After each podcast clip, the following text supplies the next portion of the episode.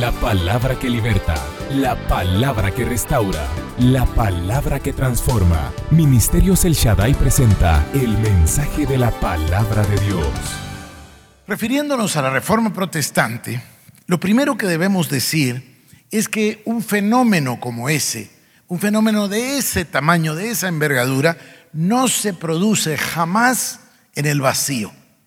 Al contrario, hay muchísimas capas, multinivel, en muchos niveles al mismo tiempo. Simultáneamente están sucediendo cosas que contribuyen a una revolución tan grande como fue la reforma protestante. Hay elementos como por ejemplo la economía. En el medioevo, en la época medieval, la sociedad vivía una pobreza de lo más abyecta una enorme pobreza. Unos pocos, los dueños de la tierra, tenían todo y unos muchos no tenían nada. Era un problema que además llevaba a una absoluta falta de educación. Hay números que dicen que el alfabetismo iba del 0 al 3% dependiendo de qué región hablemos. Solamente las personas nobles, las personas con muchos recursos podían obtener acceso a la educación.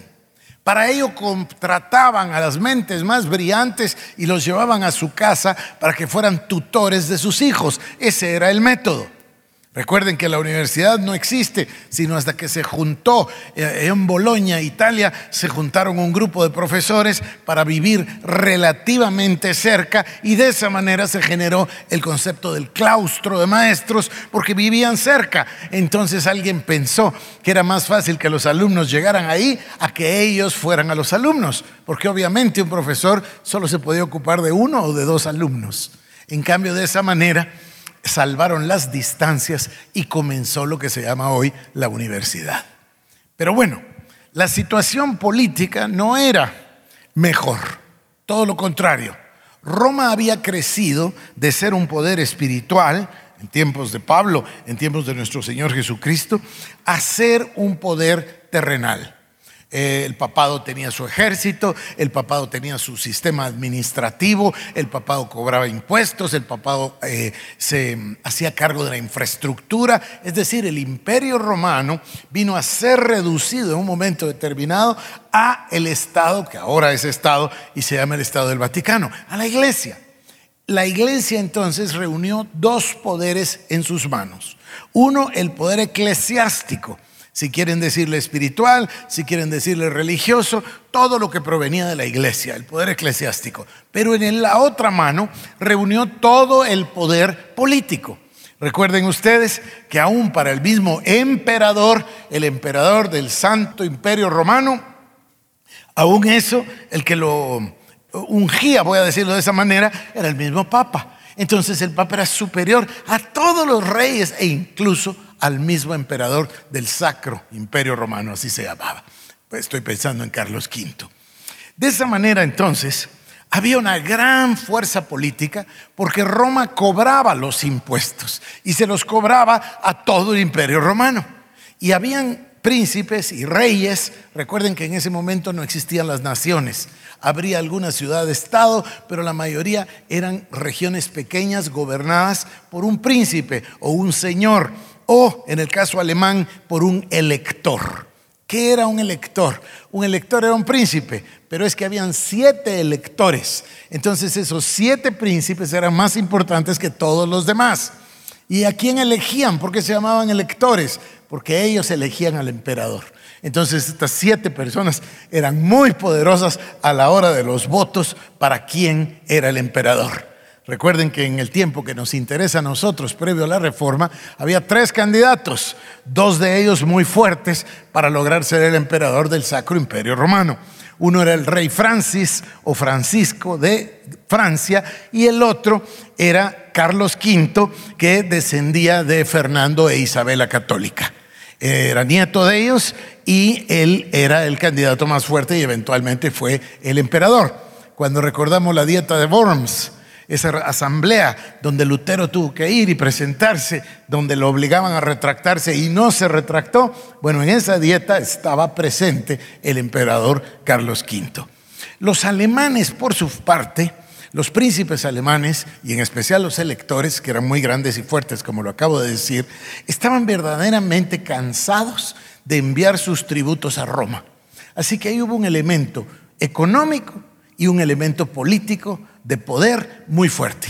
O sea que estaba esto listo como para que hubiera un movimiento, como para que hubiera una revolución, como para que hubiera un cambio. Si la situación económica, la situación política estaban así, igual estaba el tema educativo. La gente estaba necesitada de aprender, de cambiar, de mejorar su sistema de vida. La gente trabajaba para el dueño de la tierra, apenas le quedaba para comer y todas las riquezas iban para el dueño de la tierra. En la iglesia las cosas no eran mejor, aparentemente eran mucho peor, porque la iglesia se había politizado y los privilegios ya se vendían. A esto se le llamó simonía. Ustedes recuerdan que Simón el mago quiso comprar o pagar dinero por el don del Espíritu Santo. Entonces la simonía es el acto por medio del cual alguien a través del dinero obtiene un privilegio espiritual. Y esto estaba a la orden del día.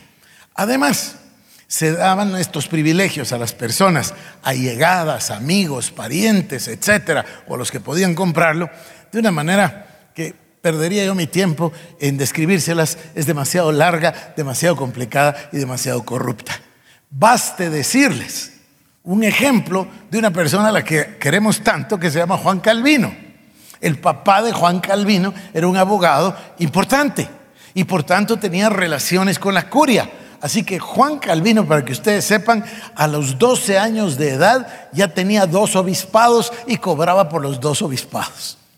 O sea, esto estoy hablando de Juan Calvino. Entonces, se usaba esto. De hecho, cuando nosotros iniciamos la serie, yo me fui a encontrar con un personaje maravilloso que no conocía, que se llamó Robert Grosted. Él es el primero que cuestiona la infalibilidad del Papa, siglo XII. Él era obispo de una eh, iglesia que se llama Lincolnshire, una catedral inmensa. El obispado es muy importante porque el obispo ejerce la supervisión sobre la Universidad de Oxford. Imagínense entonces el nivel de ese obispado. Y él recibe en el obispado una carta papal diciendo que hay un nuevo arzobispo y que tiene que pagarle eh, los diezmos o los tributos, etcétera, a este nuevo arzobispo que es el arzobispo de Lincolnshire. Solo que el arzobispo no habla inglés y no vive en Londres, o pues en Lincoln, sino que es un sobrino del Papa y vive en Italia. Entonces, Grosted protesta, pero para que miren ustedes el nivel eh, intelectual, las maneras, las formas de estas personas tan educadas y cultas, su manera de protestar no es protestar, su manera es escribir un tratado, como mínimo un panfleto. Y en este tratado, entonces él, en lugar de decir, estoy en contra de fulano de tal, lo que dice es, he descubierto que el Papa no es infalible. Porque si fuera infalible no hubiera cometido el error de mandarnos a un señor que no ha venido y que no habla inglés. Por tanto, esa bula o esa carta papal me demuestra que no existe la infalibilidad. Y por supuesto se va con todo un eh, argumento bíblico sobre el tema de que no existe la infalibilidad papal. Entonces, él es el primero que crea, si quieren decir ustedes, un, ligero cisma, una pequeña rajadura en ese cristal de la iglesia. Luego viene Wycliffe y Wycliffe eh, tiene dos ideas. La primera es que él estudia su, teología, luego estudia su maestría en teología, llega a estudiar el doctorado en teología, llega a ser el rector del colegio Balliol ahí en, en Oxford, y él genera un método, produce un método, inventa el método del debate. El método del debate sigue vivo allá en Cambridge o en Oxford y en algunas universidades americanas hasta el día de hoy es el debate de las ideas, el debate de los argumentos, no insultos ni cosas por el estilo, argumentos. A mí me maravilla, cada vez que atacaban a Lutero, Lutero escribía un libro Esa era su manera de contestar, no, no contestaba verbalmente, sino como mínimo un panfleto. Eh, no sé si se los dije el otro día, que, escribió 60 mil páginas, uh, Martín Lutero. 60 mil páginas. Entonces, Wycliffe genera este método del debate y, por supuesto, estudia como se los dije, teología, su maestría y su doctorado en teología, y encuentra que cada vez la realidad de la iglesia es más distante de lo que él encuentra en el Antiguo y en el Nuevo Testamento. Entonces se propone Wycliffe hacer una cosa y dice, si esto le llegara a la gente, si la gente pudiera leer la Biblia, si el pueblo pudiese tener una de estas en sus manos, y él es el primero que inicia el trabajo de traducción del Nuevo Testamento, por lo cual es inmensamente, em, inmensamente perseguido. ¿Por qué? Porque no se quiere que el pueblo aprenda, no se quiere que el pueblo vea que hay una gran diferencia entre el texto bíblico y las tres em, fuentes de autoridad de la Iglesia de Roma. La número uno, la infalibilidad papal. La número dos, la tradición de la iglesia. Y la número tres, la palabra de Dios. Entonces Wycliffe dice, no puede ser estos tres, tiene que ser exclusivamente la palabra de Dios. Ahí brota la idea de que la palabra de Dios le llega a la gente y ahí brota la idea y el trabajo. Imaginen el trabajo de que Él se da la tarea y traduce el Nuevo Testamento e inicia la traducción del Antiguo Testamento que terminará unos años después con la ayuda de otros dos hermanos. En ese momento, Wycliffe es perseguido, es nombrado hereje, es, eh, ultrajado, etc. Y Roma le notifica que, que lo cita para que se presente. Él cree que se va a presentar a debatir. Y por supuesto, si él mismo inventó el método, él debe ser muy bueno para debatir y está listo con todos sus argumentos. No, la iglesia no quiere debatir. La iglesia quiere, usted se retracta o es hereje y se muere. Eso es lo que ellos querían. Pero eh, Dios interviene y Wycliffe no llega nunca al juicio porque le da un, nosotros le llamamos derrame cerebral, así le llamamos. Eh, esto lo deja a él semi incapacitado. No deja de predicar, pero ya no puede caminar ni puede hacer lo mismo que antes. Entonces, no asiste a la cita y hay una razón y la razón además es pública. Entonces Roma espera unos meses, pero tiene, este hombre sigue escribiendo, no para, sigue predicando, no para. Yo estuve en la iglesia de Lincoln y, y estuve en el púlpito y es una cosa maravillosa porque recuerden que no había micrófonos ni había nada. Y la iglesia está hecha de una manera que tiene las columnas y luego tiene las columnas un poquito torcidas aquí a la derecha, abiertas en un ángulo, no muy grande el ángulo, breve, pero hay un ángulo. Y fíjense ustedes que es tan maravilloso todo, que todo tiene sus razones, que aquí enfrente estaba la congregación. Pero ese, esa área que se abre con ese triángulo, se abre un espacio para ver hacia el altar y hacia el púlpito es para que allá afuera, en un salón aparte, se sentaran los leprosos, pero que todavía tuvieran un ángulo de vista, que no se mezclaran con la gente, pero que tuvieran un ángulo de visibilidad para poder escuchar la palabra. Esas son ideas de Wycliffe. Y el púlpito tenía una madera atrás, de la madera más dura posible, todavía están algunas piezas, para que la voz pudiese tener un rebote y llegar más lejos. Bueno, en diciembre Roma quiere terminar con Wycliffe a como de lugar. Quieren terminar con el hereje, quieren matarlo, quieren acabarlo. Así que lo citan de nuevo para la primera semana de enero. Y la providencia divina dispone que el 31 de diciembre Wycliffe muera y se vaya con el Señor. Así que jamás, jamás pudieron eh, eh, hacerle algo. Treinta años después, no voy a llegar ahí tan rápido, voy a ir más despacio. Había un hombre que se llamaba Juan Hus en la República Checa. Juan Hus tenía un amigo y discípulo, compañero, que se llama Jeromy. Así que Juan Hus le pide a Jeromy que vaya a Inglaterra porque han escuchado que hay un hombre que se llama Juan Wycliffe que enseña. Y entonces Jeromy va y consigue, francamente, a escondidas, etcétera, los libros que vuelvo a decirles que Wycliffe también fue un prolífico autor. Entonces consigue unos libros y los lleva a la República Checa. Allá en Bohemia, donde ahora la República Checa, la ciudad de Praga, los recibe Juan Hus, hambriento de la verdad, eh, poseedor de un celo inmenso por Dios y por el Evangelio. Él también, y esto lo quiero recalcar, él también estudió número uno su teología y después número dos su maestría y tres, número tres su doctorado y número cuatro también terminó siendo el rector de la Universidad Carolingia allá en la ciudad de Praga. Él, era el rector y él fue el encargado de poner el sistema de debates del mismo estilo de Wycliffe. Esto trajo una cosa providencial.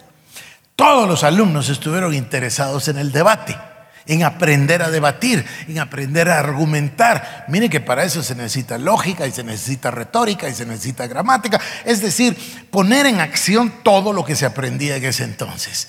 Algunos de los estudiantes no tenían ningún aprecio por las ideas teológicas de Wycliffe, pero tenían un gran aprecio por el método. Así que Wycliffe se hace muy popular entre los estudiantes. Y por supuesto, Juan Hus.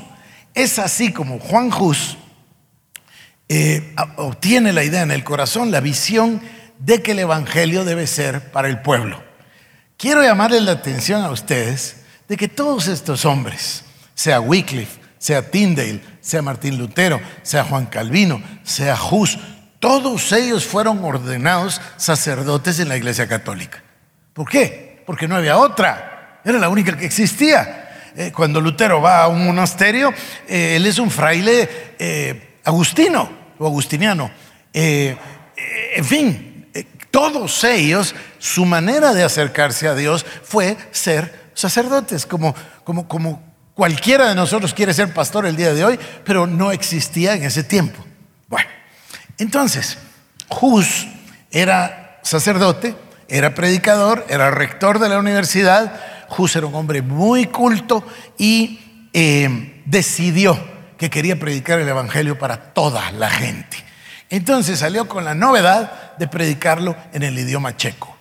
Obvio que la misa, esto miren que lo viví yo todavía, yo que fui al Liceo Javier me acuerdo bien de que nosotros todavía recibíamos misa en latín. No entendíamos nada, pero la recibíamos. Eh, eh, eh, entonces, imaginen, imaginen romper ese molde en el año 1350, 1400.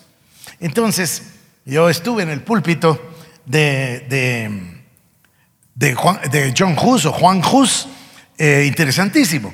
Un hombre, agricultor, le habló y le dijo, yo tengo un campo, venga al campo, levantemos una capilla para que usted predique. Y se juntaban hasta 10 mil personas en esa capilla para oír el Evangelio. Entonces, brillante, pero así brillante, Juan Hus se le ocurrió echar mano de los métodos audiovisuales. Entonces, en la pared mandaba pintar un cuadro con una representación de lo que iba a predicar yo qué sé, la crucifixión, la resurrección, el arca de Noé, lo que quiera. Y pintaba la letra y la música de los himnos para que todos pudieran cantar.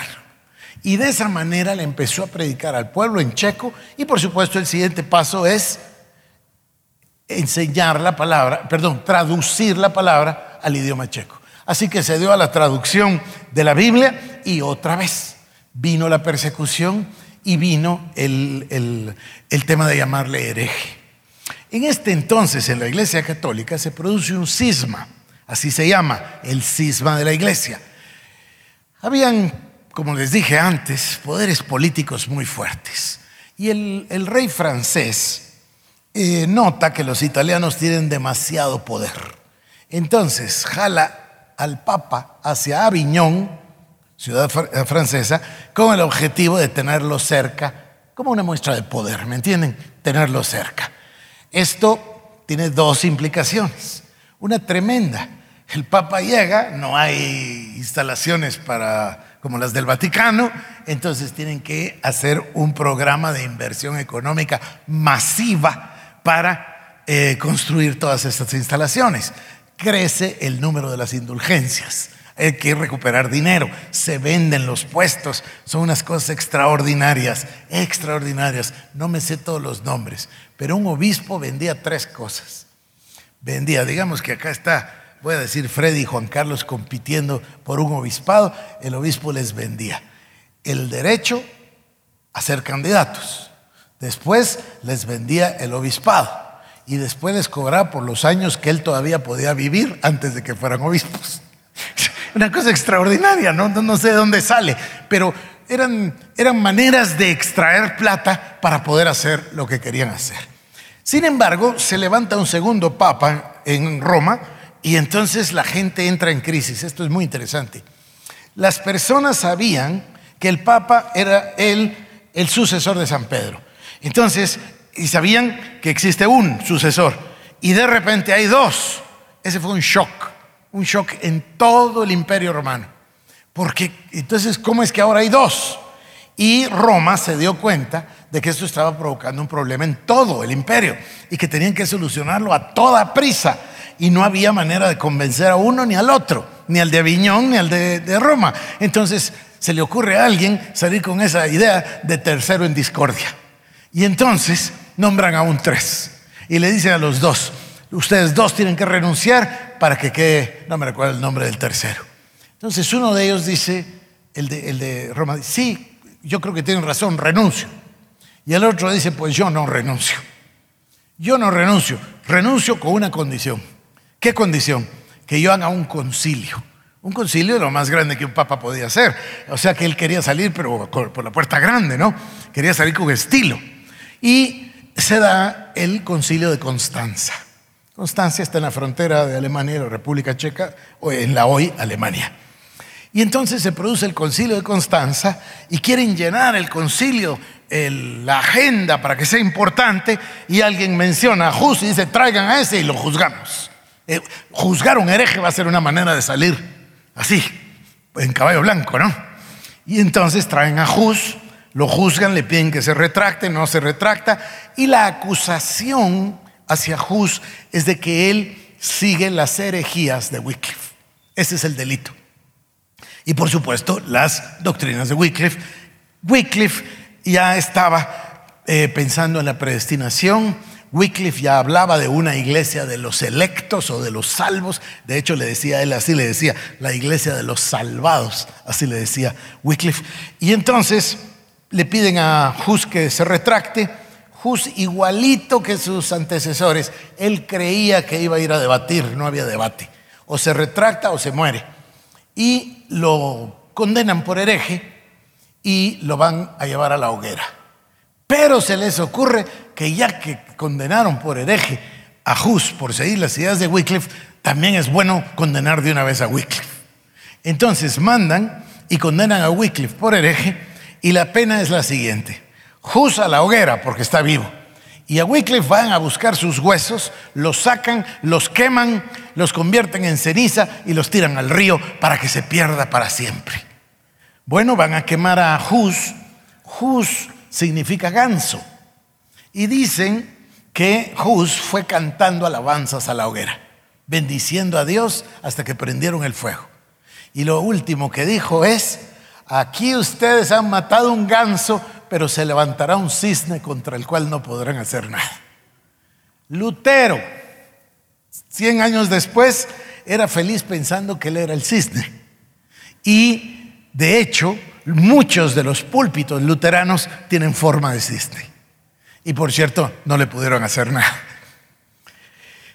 Luego toman las cenizas, los huesos de Wycliffe, los escarban, los queman, agarran las cenizas y las tiran al arroyo.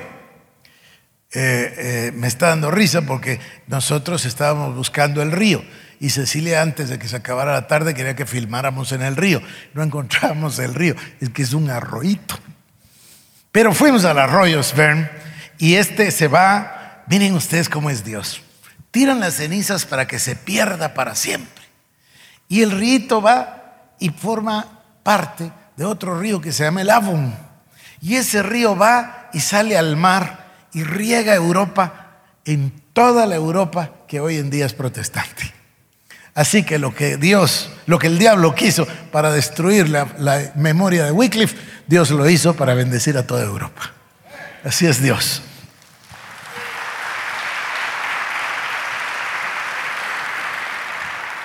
Los escritos de Wycliffe y de Hus califican de pre-reformadores. Pero quisiera llamarles la atención de que ambos hombres fueron educados y llegaron a ser rectores de esas dos universidades, en Oxford y eh, la Universidad Carolingia en Praga. Estoy tratando de mantener un hilo conductor en el tema de la educación. Luego tendremos un hombre que nace en el siglo XV y muere en el XVI, igual que Lutero que nació en el XV y murió en el XVI, que se llamó Erasmo de Rotterdam.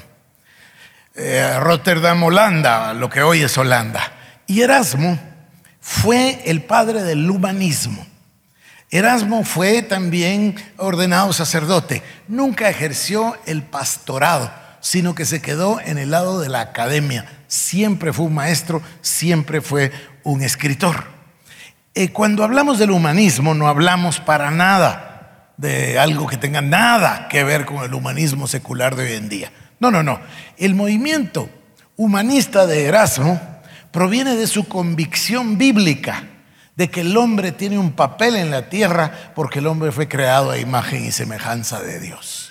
Si el hombre, o voy a decirlo así, si todos los seres humanos, todos los hombres fueron creados a imagen y semejanza de Dios, piensen en las implicaciones enormes.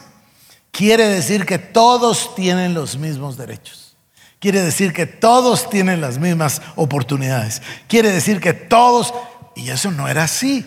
Se vivía en un mundo totalmente polarizado, donde unos tenían todo y los otros nada. Entonces, el humanismo es el rescate del ser humano como creación de Dios y, en la esperanza de mejor vida para ese ser humano.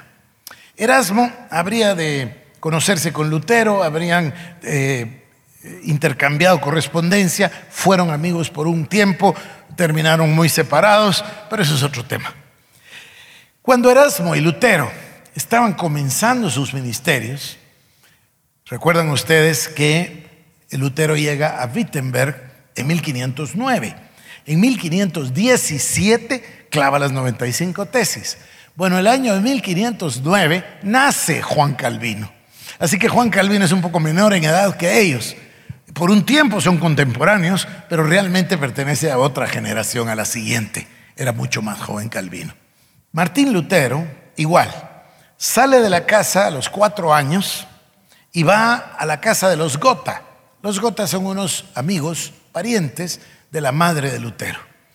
La madre de Lutero se llama Margarita y es evidente que ella era una señora muy bien porque los Gota son una familia de lo más rico de la ciudad de Eisenach y eran sus primos.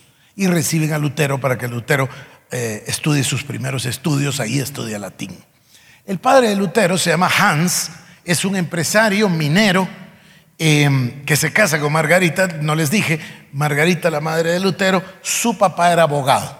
Entonces el sueño de Hans Lutero es que su hijo Martín sea abogado. Eso es lo que él veía. Aparte, de que todo el mundo y todas las biografías apuntan de que desde muy niño era muy evidente la capacidad intelectual de Martín Lutero. Entonces el papá lo quiere para abogado. Y después de estudiar latín en Eisenach, eh, sale con rumbo a Erfurt. En Erfurt comienza a estudiar derecho y cuando va a estudiar derecho, el padre hace una inversión en un cuerpo ¿cómo se llama? Corpus Civitas Regis, en un cuerpo de leyes civiles, eh, una colección de leyes que era una inversión carísima, pero que el padre la hace gustoso para que el hijo estudie derecho. Eh, estuve en la universidad, estuvimos en, ahora el edificio está restaurado, pero donde estuvo la universidad en Erfurt, eh, curioso, a unas pocas cuadras de donde después termina. Ellos em, vivían en Eisenach, sus padres, él estaba en Erfurt estudiando, estaba estudiando derecho para satisfacer al papá, estaba, me parece a mí que en el segundo año, cuando hubo un receso, unas vacaciones. Entonces Martín Lutero decide ir a visitar a sus papás. Sale de Erfurt, tenía un amigo que había tenido un accidente una vez eh, en el camino, porque cuando ustedes caminaban esas grandes eh, praderas y había una tormenta, un amigo de Lutero había sufrido con un rayo y me parece que había muerto. Entonces Lutero va de Erfurt a Eisenach y va caminando, por supuesto, esa es la manera de ir, y de repente se desata una tormenta. Él estaba pasando por la ciudad de Stattenheim cuando la tormenta empieza a caer los rayos y un rayo cae muy cerca de donde él está, levantándolo, levantándolo y haciéndolo caer a tierra, levantándolo en el aire y haciéndolo caer a tierra. Lutero se asusta, me imagino que se acuerda de su amigo, y lo que le sale de la boca es Santa Ana, Santa Ana. Santa Ana era patrona de los mineros. Y el padre es minero, así que es obvio que, él lo tenía grabado en su mente y que era una cosa muy común en su casa, en su familia. Entonces él exclama la famosa frase tres veces, Santa Ana, Santa Ana, Santa Ana, si me salvas la vida, le daré mi vida a Dios y seré fraile. Bueno, esta es una cosa que cualquiera podría hacer en un momento de un susto.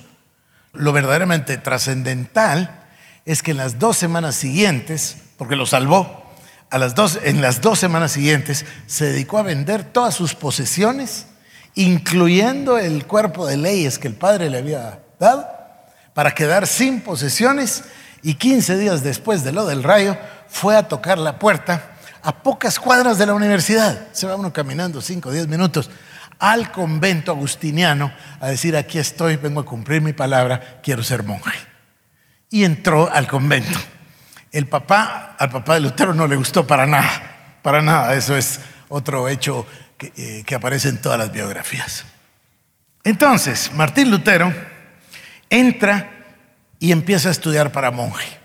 Tuvimos la dicha nosotros de quedarnos a dormir ahí en el monasterio. Está el claustro, la muestra de una celda, la tienen como era hace 500 años, una cosa muy bonita. Y ahí es donde él tiene su problema. Él era una persona muy rígida, muy rígida. Eh, para Lutero solo existía el blanco blanco y el negro negro. Y tenía una culpa adentro. Obviamente que estos son datos providenciales, pero él tenía una culpa y se sentía pecador. Se sentía pecador y, entonces no encontraba la salida. Yo no sé si saben esto, pero una vez lo paró.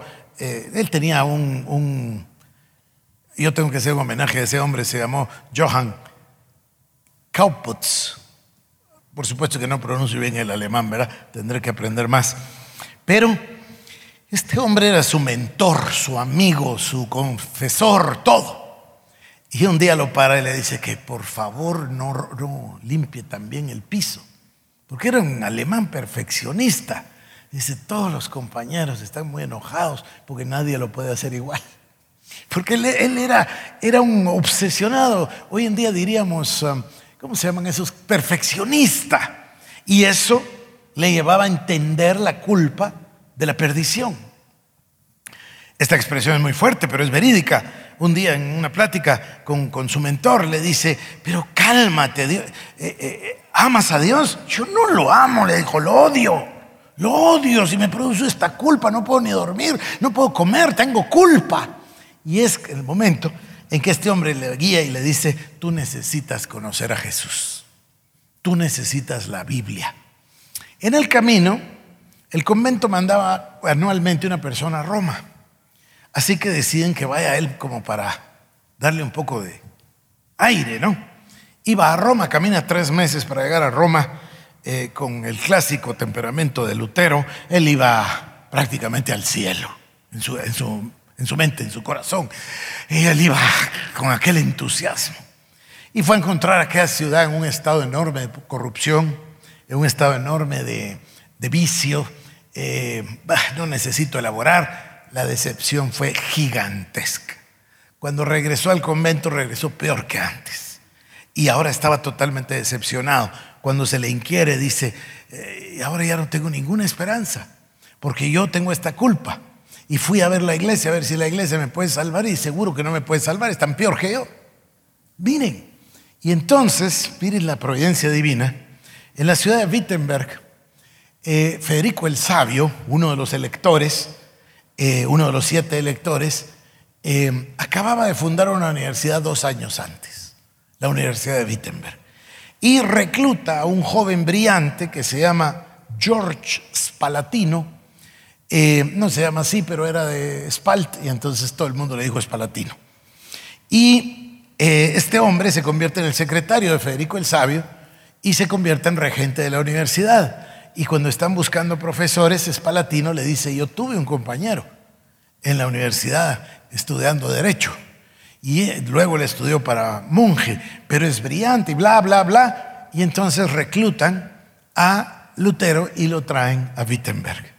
Wittenberg era una ciudad, todavía es una ciudad muy pequeña, pero era una ciudad prácticamente insignificante. Dice que Lutero llegó, vio la ciudad y dijo, ¿y yo qué voy a hacer aquí en el fin del mundo?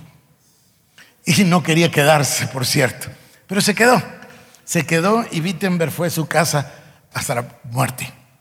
Lutero vino a la Universidad de Wittenberg, obtuvo su doctorado en teología. Yo quiero enfatizar que estos señores estudiaban profundamente. No, era un cursito de liderazgo de dos meses.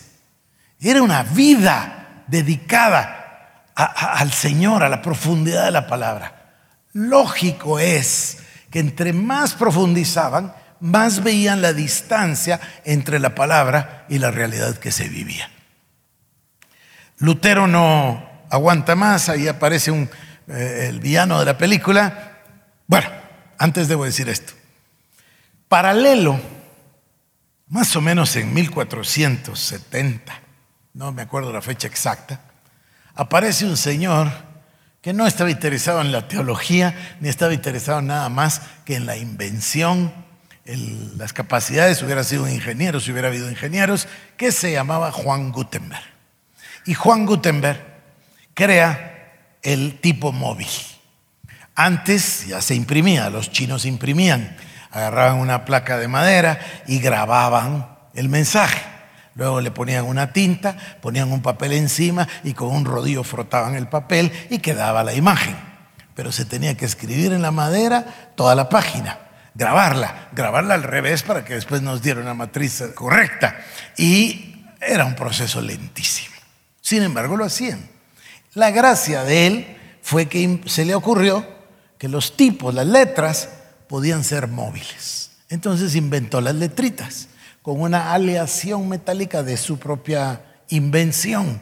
Entonces se podía formar la palabra lunes o martes, o la palabra Dios, o la palabra hijo, de una manera muy fácil. Además eran metálicos, entonces aceptaban muchísimo más presión. Y luego, como estaban todos acostumbrados al vino, porque esta es la región del Rin y toda Europa está acostumbrada al vino, entonces estaban las prensas del vino. Entonces a Gutenberg le pareció que este era el método más natural y se fue y se compró tres prensas de vino. ¿Se acuerdan? Son unos grandes tornillos y se va haciendo presión.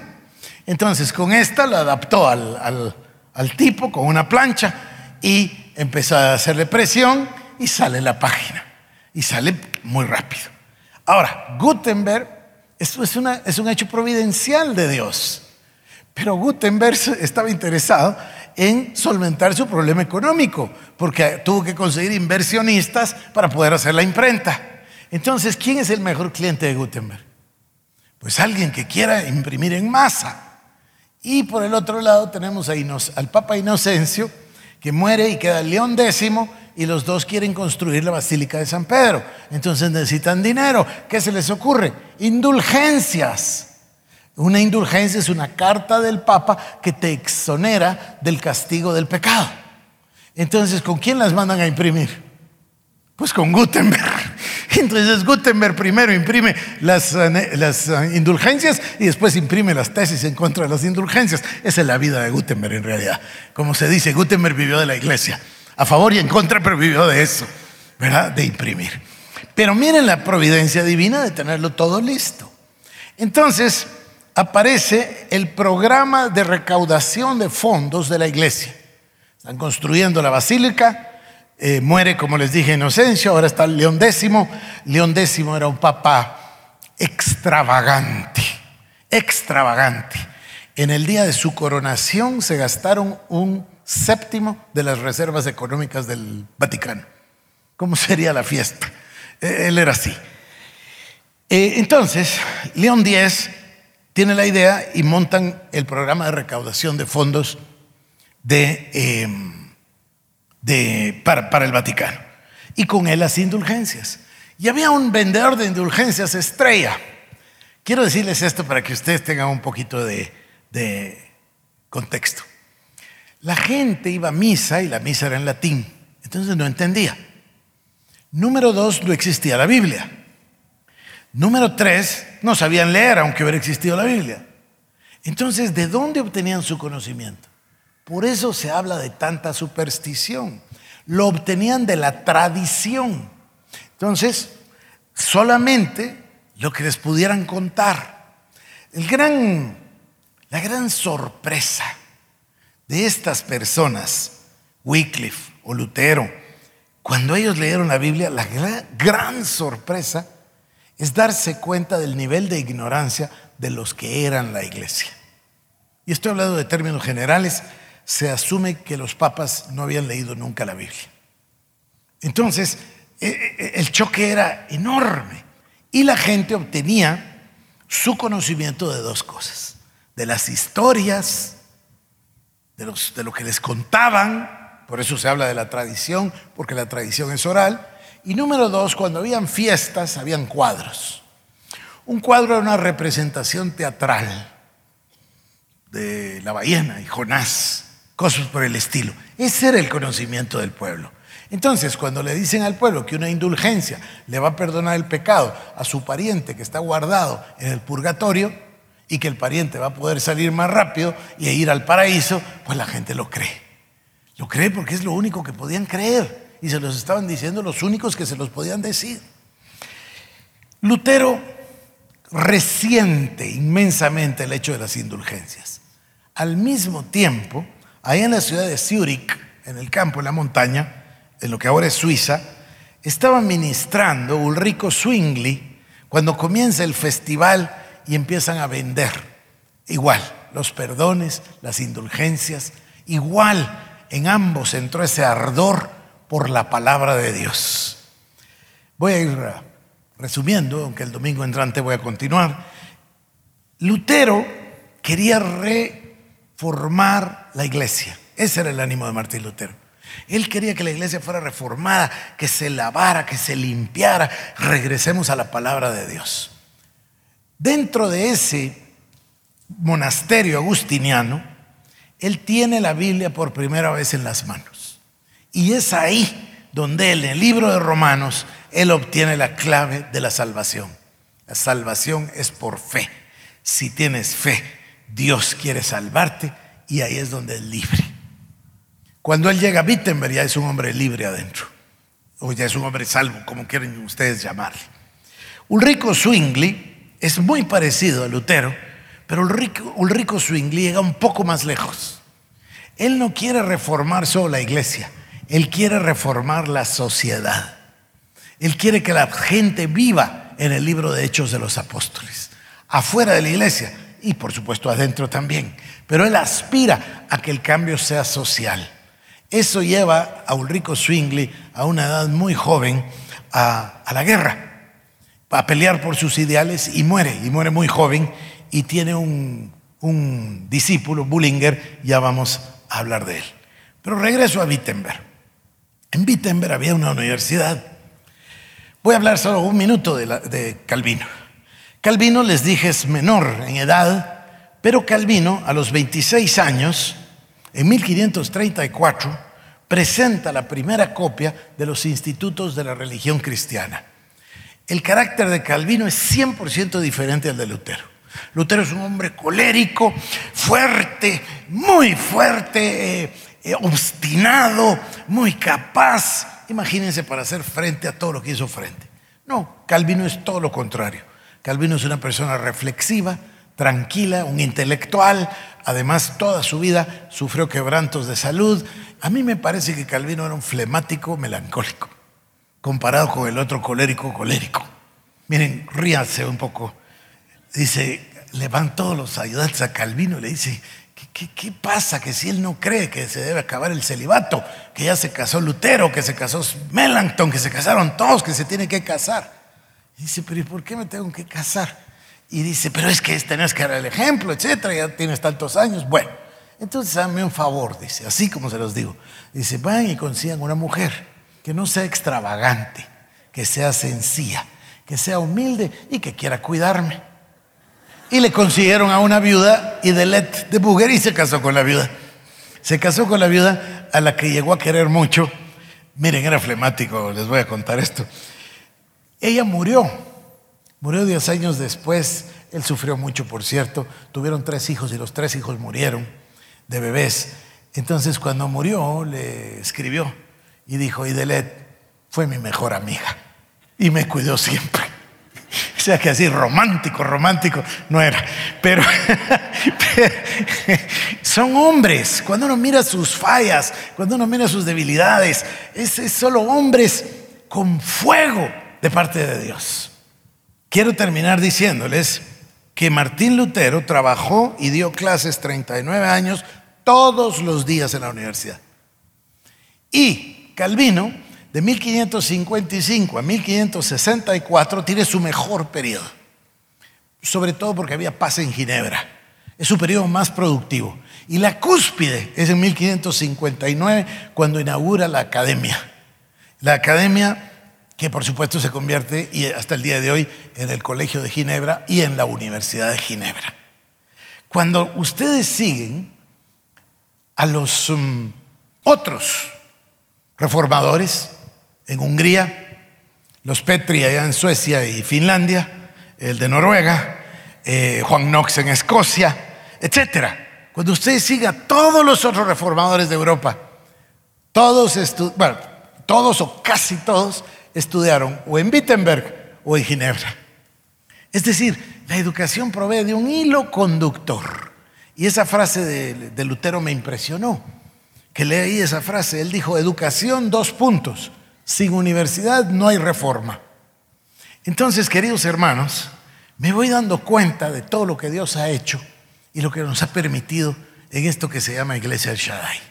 Y que nos ha dado los instrumentos, como los colegios, como los colegios rurales y la universidad, para levantar un movimiento que pueda traer una verdadera transformación a esta nación y a las naciones. Cuando nosotros queremos contestar por qué no ha habido reforma en América Latina, nos vamos a topar con eso. Vamos a encontrar ese argumento. Cuando yo fui a vivir a Boston, a la universidad, estaba maravillado de todo. Pero ¿cómo hicieron esto? Y un día pensando, me fui a ver la estatua y leer la historia de John Harvard. John Harvard tenía 32 o 33 años cuando comenzó la universidad. Bueno, no comenzó la universidad, comenzó la escuela. Harvard. Y ahí puso él que el propósito era enseñar a leer y a escribir a los que serían en el futuro predicadores del Evangelio. Pero Harvard era graduado del Emmanuel College en Oxford. Y cuando ustedes piensan en cada uno de los que vinieron para formar eh, lo que hoy es Estados Unidos, se encuentran a todos, le decían los divines. Los divines, el que estudió divinidad. Igual lo hemos visto en cada uno de los personas. Fui a la tumba de John Knox y en la placa conmemorativa dice, el más grande divine escocés. O sea, era gente que comprometió su vida y se educó para poder llegar. Uno de los factores que nos ha impedido eso a nosotros es la falta de educación. La falta de educación seria. Tenemos los números, tenemos los números, y no vayan a malentenderme, es magnífico que tengamos tanto predicador y tanto pastor, pero no tenemos sustancia, no tenemos profundidad. Y eso hace que las personas generen números, pero no haya calidad. Haya muchos porcentajes, pero no haya profundidad. Y eso hace que no tengamos cambio, que no hayamos tenido una transformación. Así que oro a Dios que abra los ojos de cada uno de nosotros, nuestros oídos y nuestros corazones, para que nosotros podamos ser una generación de sacrificio que verdaderamente sea el punto de inflexión para lograr en el futuro una América Latina que honre a Dios con hechos y no con palabras. Alce sus manos, por favor. Padre, oro que tu bendición, mi Señor, venga sobre cada uno y que tú el día de hoy, Padre, nos des una unción de revelación. Abras los ojos y los oídos de nuestro entendimiento y tú, Dios de los cielos, ministres a nuestro corazón, a nuestra alma, pero también a nuestro intelecto. Señor, te pido que en esta semana y en el plan que propusimos todos hace unas semanas de lectura diaria, Señor, tú nos hables. Tú abras, Señor, nuestro entendimiento y nos desafíes. Y así como está pensando Cecilia, haya personas que puedan hacer grandes decisiones del corazón en esta fecha que es apropiada para que el año entrante se dediquen a estudiar, a estudiar para darte a ti la gloria. Que la bendición del Dios Todopoderoso sea sobre cada uno de vosotros. Amén. Nuestra oración es que este mensaje haya sido de bendición para tu vida. Ministerios El Shaddai presentó el mensaje de la palabra de Dios. Para más información acerca de nuestros ministerios, comunícate al 2326-5151 o visita nuestra página www.elshaddai.net.